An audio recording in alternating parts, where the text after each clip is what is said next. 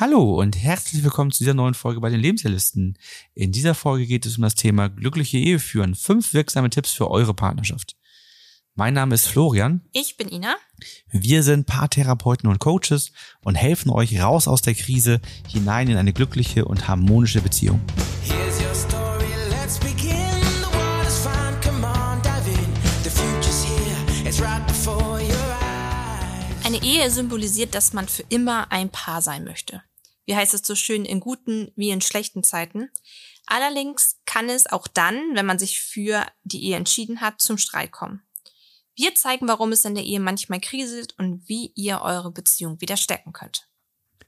Solltet ihr im Hintergrund ein komisches Geplätscher hören, draußen äh, geht gerade die Welt unter. Es ist äh, wahnsinnig laut teilweise, weil äh, unfassbar viel Regen gerade runterkommt und hier genauso schräg mit dem Wind ans Gebäude prasselt. Also Wir sind nicht Wenn- im Schwimmbad, im Wasserfall oder so. wenn es sich komisch anhört, ähm, dann wisst ihr, woran es liegt. Ich glaube auch nicht, dass äh, wir das Geplätscher rausschneiden können, weil das einfach dauerhaft im Hintergrund läuft. Genau. Ja, also es gibt ja vielfältige Themen, die in der Ehe zu Problemen kommen können. Und gerade wenn man jetzt an das Modell denkt, dass das äh, fürs Leben sein soll und dadurch ja viele, viele Lebensphasen begleitet, was verändert sich alles, wenn man sich vorstellt, man heiratet irgendwann im Laufe der 20er und was kommt dann alles im Laufe des Lebens noch an Veränderungen auf einen zu, dass das nun alles reibungslos verläuft, das, das wäre wahrscheinlich utopisch. Von daher gibt es da eine ganze Reihe von Dingen. Also zum Beispiel Veränderungen in der Lebenssituation. Ja, dass sich irgendetwas ganz äh, klar verändert, ob das nun beruflich ist, ob das privat ist, was sich stark verändert. Also jede stärkere Veränderung führt dazu, ähm, dass man eben nochmal neu schauen muss, ähm, wie man sein Leben organisiert. Ob das ein Umzug ist, das erste Kind, Hausbau, also so alles, was die Lebenssituation verändert. Ne? Also eigentlich kann man sagen, man lernt ja wahrscheinlich einen anderen Menschen kennen, wie mit dem man jetzt zusammen ist. Also mit, wenn man sich Anfang 20, Mitte 20, Ende 20 kennenlernt, wenn ich jetzt überlege, äh, wir haben uns, anf ich war Anfang 20, als wir uns kennengelernt haben, da war ich ein anderer Mensch, würde ich sagen. Also es natürlich so die Grundsachen, die Grundwerte waren schon ein bisschen da, aber man hat sich ja schon über die Jahre verändert, weil das Leben einen ja einfach auch geprägt hat. Man hat neue Lebenserfahrungen dazu gewonnen, was ja per se auch immer nicht schlecht ist. Aber der Mensch ist ja in einem durchgehenden Wandel eigentlich in seiner eigenen Persönlichkeit. Und das ist, glaube ich, auch einfach anzunehmen, dass es immer mal wieder zu Reibungen kommen kann, weil man selber ja auch erstmal ja durch das Leben schreiten muss und sich selbst auch vielleicht erstmal finden muss, wissen muss, was möchte ich, wie möchte ich leben. Also man ist ja häufig auch mit sich selber im Konflikt und da ist es ja völlig normal, wenn man dann auch mal mit anderen Menschen, sei es der Partner, sei es die Eltern, Freundinnen, Freunde, Kinder, dass es da auch mal zu Konflikten kommt. Nur wir durchlaufen normalerweise ja eine ständige persönliche Weiterentwicklung, auch sammeln ständig neue Erfahrungen. Und das Wichtige ist ja hauptsächlich, dass man als Paar in, sich in die gleiche Richtung entwickelt Mhm. und nicht auseinander entwickelt. Oder wenn man den Glaubenssatz hat, dass eben alles so bleibt, wie es mal war, als man sich kennengelernt hat und sich Dinge nicht verändern sollen. Also da hatte ich ein Paar im Coaching, da war es auch so, dass sie irgendwann beruflich nach dem Studium, also haben sich vor dem Studium kennengelernt, er war schon ein Stück älter und war schon im Job und sie im Studium. Und durch ihren Eintritt ins Berufsleben hat sie sich eben enorm weiterentwickelt, so in ihrer Selbstständigkeit, in, in ihrer, ähm, in ihrem Selbstvertrauen Dinge anzugehen und, und selber zu regeln, so dass ähm, sie ihren Partner, der eben der stärkere Part in diesem Punkt war, der selbstbewusstere Part, immer weniger brauchte und er dann das Gefühl hatte, ich werde nicht mehr gebraucht. Ne? Das hat dann Mhm. eben was gemacht mit ihm. Ja, so gibt es weitere Dinge, die auftreten können, ne? ob das nun der Kinderwunsch ist, der bei beiden vielleicht unterschiedlich ist, ob das dann, wenn Kinder da sind, ähm, Herausforderungen bei der Erziehung sind, die wir auch häufig bei Paaren erleben. Dann gibt es natürlich auch die, die größeren Themen wie Untreue und Affären, also Fremdgehen, Affären, Fremdverlieben, die ähm, wir ja im Coaching auch immer mal wieder sehen. Ähm, fehlende Intimität, Ja. Gefühle sind weg, Entfremdung. Es gibt so eine Vielzahl, ne? Diese Entfremdung, wie du sagst, ist, glaube ich, auch wieder so ein Ding in dieser persönlichen Entwicklung. Man ähm, ich, ich glaube, jetzt will ich eigentlich ja gar nicht äh, vorgreifen, aber ich glaube, diese Entfremdung ist halt auch ein, ein Prozess, der einer mit der größten Herausforderung ist in einer Ehe. Dass diese Entfremdung nicht eintritt. Also dieses emotional verbunden sein. Aber durch halt diese Sachen, wie du sagst, ähm, die ganzen Herausforderungen, ist das halt einfach immer wieder ein Thema. Ja, wir haben noch drei so ganz typische Themen, um also die Liste dann, dann abzuschließen, ne? So Gleichgewicht äh, von Geben und Nehmen. Mm. Das ist ja Mhm. auch so ein ganz häufiges Thema, was, was äh, insbesondere mit äh, dem ersten Kind ins Wanken gerät, ne? Während man als Paar das immer noch ganz gut alles hinbekommt mit Haushalt, Freunde treffen, Paarzeit, Arbeiten, Haushalt und so weiter. So wird das dann, wenn das erste Kind dazukommt, eben etwas, was man sich ganz klar anschauen muss. Wenn man dann glaubt, das äh, groovt sich so entspannt ein, wie es äh, am Anfang der Beziehung war, dann passt das meistens nicht. Sehr regelmäßig haben wir Schwierigkeiten in der Kommunikation, Oh ja. Wertschätzung, Anerkennung, Respekt, dann ähm, nicht Unklarheit über die verschiedenen Metaprogramme, die in uns wirken, die dafür sorgen, dass Missverständnisse entstehen, die nicht sein müssten. Ähm, keine Klarheit darüber, wie man Feedback gibt, wie man sich entschuldigt und so weiter. Das sind alles Dinge, ähm, die, die fehlen können und die dann im Laufe der Beziehung immer relevanter werden. Gar nicht selten sind im Coaching auch Themen präsent wie Suchtprobleme oder auch psychische Erkrankungen. Auch da ist es einfach so, das äh, ist ganz klar eine Tendenz, finde ich schon, ist, also zu erkennen ist im Coaching, dass es sehr regelmäßig bei Paaren immer, immer mal auftritt, dass der eine sagt, dass, dass da ein, aus der eigenen Wahrnehmung her von der Person ein Suchtverhalten vorliegt und es deshalb die Ehe oder Beziehung stark belastet. Und die Probleme wirken halt im Alltag als Ehepaar sehr belastend. Also alle Dinge, die wir jetzt aufgezählt haben, bringen einfach eine große Last mit. Und so stellt sich am Ende häufig die Frage, möchte ich diese Ehe weiterführen oder ist die Scheidung doch der richtige Weg? Und damit sind wir eigentlich auch schon bei dem nächsten Punkt, bei den Folgen gelandet. Also was ist einfach die Folge auch daraus, dass halt man über eine Trennung spricht, über eine Scheidung spricht, dass es immer präsenter wird und dass man einfach so ein Ping-Pong-Spiel auch entwickelt von Verletzungen. Also dass der eine verletzt, der andere rückverletzt und ähm, man weiß gar nicht mehr, wann hat dieser Streit eigentlich angefangen. Also was war eigentlich der, der Nullpunkt sozusagen für diesen Konflikt, sondern man gerät immer tiefer in so eine Konfliktspirale, dass dann, wenn der Geschirrspüler nicht richtig eingeräumt wurde, man an einem Samstagnachmittag sich so da streitet, dass eigentlich das ganze Wochenende gelaufen ist und Sachen aufgewärmt werden, die ähm, Monate, manchmal Jahre zurückliegen. Ja, das ist ganz häufig der Punkt, äh, an dem Paare dann ja auch bei uns ins Coaching kommen. Denn die Frage ist ja, wann war es mal gut? Und was ist die Ursache dafür, dass man sich heute bei diesen Kleinigkeiten streitet, bei denen man früher das eben nicht hatte? Da hat sich ja eben objektiv betrachtet auch was verändert.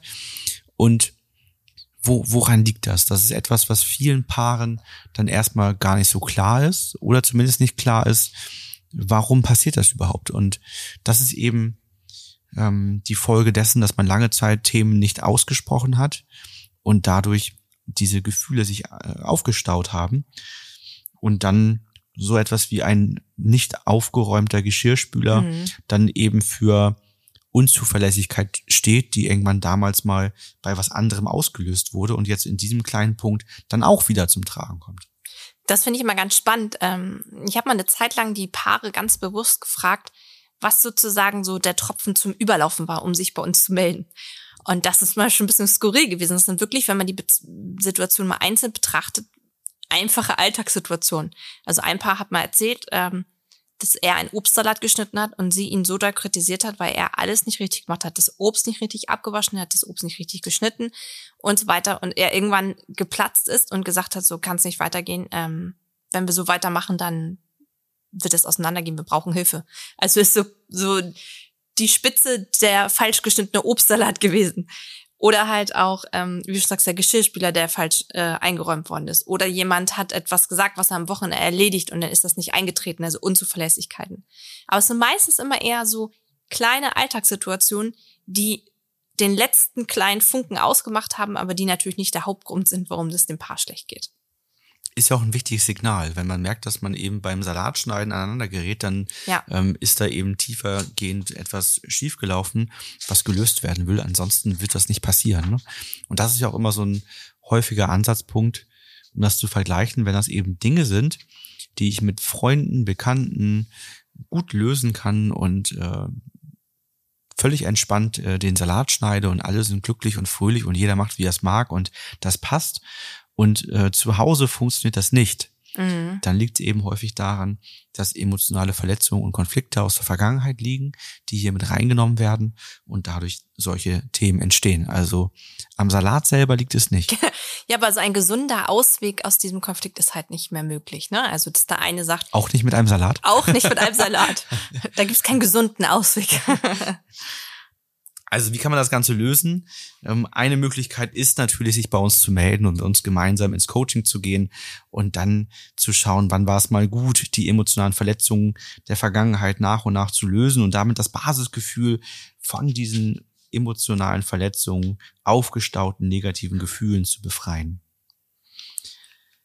Wir haben fünf Ansätze für euch zusammengesucht und der Start wäre erstmal, dass ihr das gemeinsame Gespräch sucht. Also es sollte zuerst einmal geäußert werden, was momentan belastend ist und klar machen sollte man sich dazu ähm, ein paar Dinge, nämlich einmal, dass man das gleiche Ziel vor Augen hat, wenn man in so ein Gespräch hineingeht, dass man sich nochmal in dieses Wir-Gefühl besinnt, was vielleicht auch am Anfang der Beziehung dann da war und das gemeinsame Ziel sieht, dass man doch die Beziehung harmonischer gestalten möchte und Konflikte und Belastungen, die da sind, gerne lösen will. Und dann der Punkt zu schauen, jeder handelt in guter Absicht. Manchmal macht es eben bei anderen Menschen ungute Gefühle. Das nochmal zu sehen, um dann anzufangen, mit dem nächsten Schritt weiterzumachen und Systemgesetzverletzungen aufzulösen.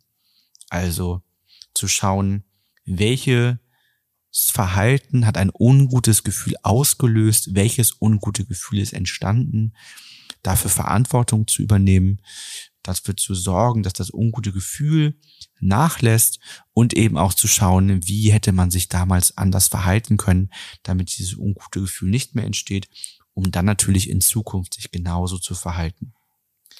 Und sich damit eben aus der Konfliktspirale rauszuziehen, anstelle sich immer weiter hineinzudrehen. Ein nächster wichtiger Punkt ist, an der Kommunikation zu arbeiten. Kommunikation ist ja die Basis sozusagen von Wertschätzung und Respekt. Und da einmal zu überprüfen, gibt es bei uns sowas? Also gibt es bei uns Anerkennung auf beiden Seiten? Gibt es bei uns Wertschätzung und Respekt? Haben wir eine Beziehung, eine Ehe auf Augenhöhe? Oder stellt sich einer über den anderen? Das kann auch manchmal unbewusst sein. Ich hatte gerade letzte Woche ein Coaching, da hat sie gesagt, dass sie das Gefühl hat, er ist das dritte Kind zu Hause. Und da haben wir auch analysiert und gesagt, okay, was bedeutet es, den Blickwinkel zu haben, dass er das dritte Kind ist? Das ist ja schon ein, ein erster Weg weg von der Augenhöhe. Weil er wäre dein Kind und sie wäre die erwachsene Mutter und Sohn. Das ist natürlich nicht eine Grundlage, ähm, wie es in der Beziehung, einer Ehe sein sollte. Und das spiegelt sich natürlich auch dann in der Kommunikation wieder. Und das hat bei ihm natürlich auch ungute Gefühle gemacht, ne? So wie er es beschrieben hat, er ist äh, wie ein kleiner Junge behandelt worden. Ähm, ihm wurde nichts zugetraut. Und er fühlte sich dadurch auch einfach nicht respektiert und nicht wertgeschätzt. Deswegen, ein großer Punkt ist immer an der Kommunikation zu arbeiten, zu überlegen, wie sprechen wir miteinander. Ist es sozusagen auch so, wie es in einer Liebesbeziehung sein sollte, dass wir liebevoll miteinander umgehen oder haben wir vielleicht auch einen so einen Befehlston, der sich eingeschlichen hat, so dass jeder eigentlich nur wie in einem System arbeitet. Ja, das ist auch so einer der Gründe, warum wir innerlich an den Punkt zurückkehren, wann war es mal gut. Denn an dem Punkt, wo es gut war, da konnte man sich auch wertschätzend auf Augenhöhe miteinander unterhalten. Und wenn man sich innerlich in dieses Gefühl von diesem Punkt hineinversetzt, dann führt das typischerweise dazu, dass man auch heute wertschätzender miteinander umgehen kann und äh, wieder in diese Haltung von früher hineinkommen kann. Was auch ein wichtiger Punkt bei der Kommunikation ist, um das Thema Kommunikation jetzt nochmal abzuschließen, ist, und dass das erleben wir auch gar nicht so selten, dass das stattfindet, dass wenn Verletzungen da sind und es gerade nicht gut ist, man rhetorische Stilmittel rauslassen sollte. Kein Sarkasmus, keine Ironie und auch keine Witze. Das ist in dem Moment, wo eine Verletzung da ist, unangebracht. Ja. Kann man sich auch wieder vorstellen, ähm, stellt, man muss sich immer nur die Situation vorstellen, man geht zum Arzt, weil man wirklich eine, eine körperliche Beschwerde hat und der Arzt wird erstmal ein paar Späße mit einem machen. Mhm. Und wird erstmal sagen, ja Mensch, also ja, okay, da guckt jetzt der Knochen aus dem Bein raus, aber bis du verheiratet bist, ist das wieder gut und so. Ne? Ja. Also das, das, das ist nicht, nicht passend. Und das ist eben in Pa- äh, Situationen, wo man als, als Paar zusammen Konflikte hat, eben auch nicht passend. Das ist nicht der Moment, ähm, dem Ganzen mit, mit Humor, mit Sarkasmus, Ironie und Co. zu begegnen. Das sind manchmal äh, Dinge, die man macht, weil man vielleicht gerade sich nicht, nicht stark genug fühlt, nicht genug Ressourcen hat, weil das so ein typischer Moment ist, ähm, negative Emotionen vielleicht auch ähm, zu kompensieren. Aber wenn wir wirklich Verantwortung für das Gefühl übernehmen wollen, was wir bei jemandem überzeugt haben, dann funktioniert das nicht durch rhetorische Stilmittel, sondern dadurch, dass wir gerade raus sagen, was ist. Der nächste Punkt wäre neue Routinen etablieren. Damit ist gemeint, dass man ähm, einfach auf die Kraft der Routinen gerne zurückgreifen soll. Also Routinen erleichtern häufig den Alltag, weil wir nicht mehr dauernd über Sachen nachdenken müssen, sondern wir haben eine Routine dafür. Und es gibt einfach auch Sicherheit, dass man selber weiß, was kommt, der andere weiß, was kommt und es deshalb auch zu weniger Unstimmigkeiten dann kommt. Routinen sind natürlich immer so ein bisschen darauf abgestimmt, auf das Leben, welche Herausforderungen man gerade hat. Es gibt immer Momente, da braucht man ein bisschen mehr Routinen. Ähm, dazu fällt mir mal klassischerweise ein, finde ich, wenn ein Kind auf die Welt kommt, da hat man, ähm, da sucht man gerne Routinen, da braucht man Sicherheit. Ne, da guckt man auch sehr genau auf die Schlafenszeiten, da guckt man sehr genau, dass alle gut versorgt sind. Also da ist das Leben einfach sehr eng geprägt, so von Routinen. Aber es gibt einfach auch Momente, da ist alles durcheinander und da wünscht man sich vielleicht eher ähm, auch weniger Routinen, weil man sagt, das kann ich gar nicht etablieren. Das heißt, bei Routinen muss man immer einen Blickwinkel darauf haben, sind die gut für uns? Machen die ein gutes Gefühl? Oder limitieren die irgendwie was oder machen mir Stress? Dann ist natürlich eine Routine eher was Negatives. Und da ist vielleicht nochmal immer wichtig, eine Routine heißt ja auch Routine erstmal, weil sie durchaus am Anfang ähm, vielleicht auch Stress macht, weil sie ungewohnt ist. Das heißt, man braucht schon ein bisschen Zeit, um sich daran zu gewöhnen, um aus einer Routine eine neue Gewohnheit zu etablieren. Und dann fällt einem diese Gewohnheit irgendwann auch sehr leicht. Eine ganz wichtige Routine, die wir auch häufig empfehlen, ist dann eben so ein Reflexionstag ähm, durchzuführen, wo man mal sich, sich ein bisschen Zeit nimmt und über die letzte Woche spricht und schaut als so als Sicherheitsanker, dass wirklich alles gut ist, man keine Themen vergessen hat, man nicht aus Zeitgründen, Ressourcengründen irgendein Thema unausgesprochen gelassen hat. Und man kann es natürlich auch als Planungsmöglichkeit für die nächste Woche nutzen, um eben so Dinge, die wir angesprochen haben, Ausgleich von Geben und Nehmen, gemeinsame Zeit, wer macht was, wie und so weiter, ähm, dann sich gleich anschauen kann. Wer hat welche Termine, wer kümmert sich um welche besonderen Dinge, wer kauft was ein, was essen wir die Woche, wer macht wann Sport. Also all das könnte man sich dann eben für die nächste Woche gut schon mal ansehen, damit das eben in eine gute Richtung läuft.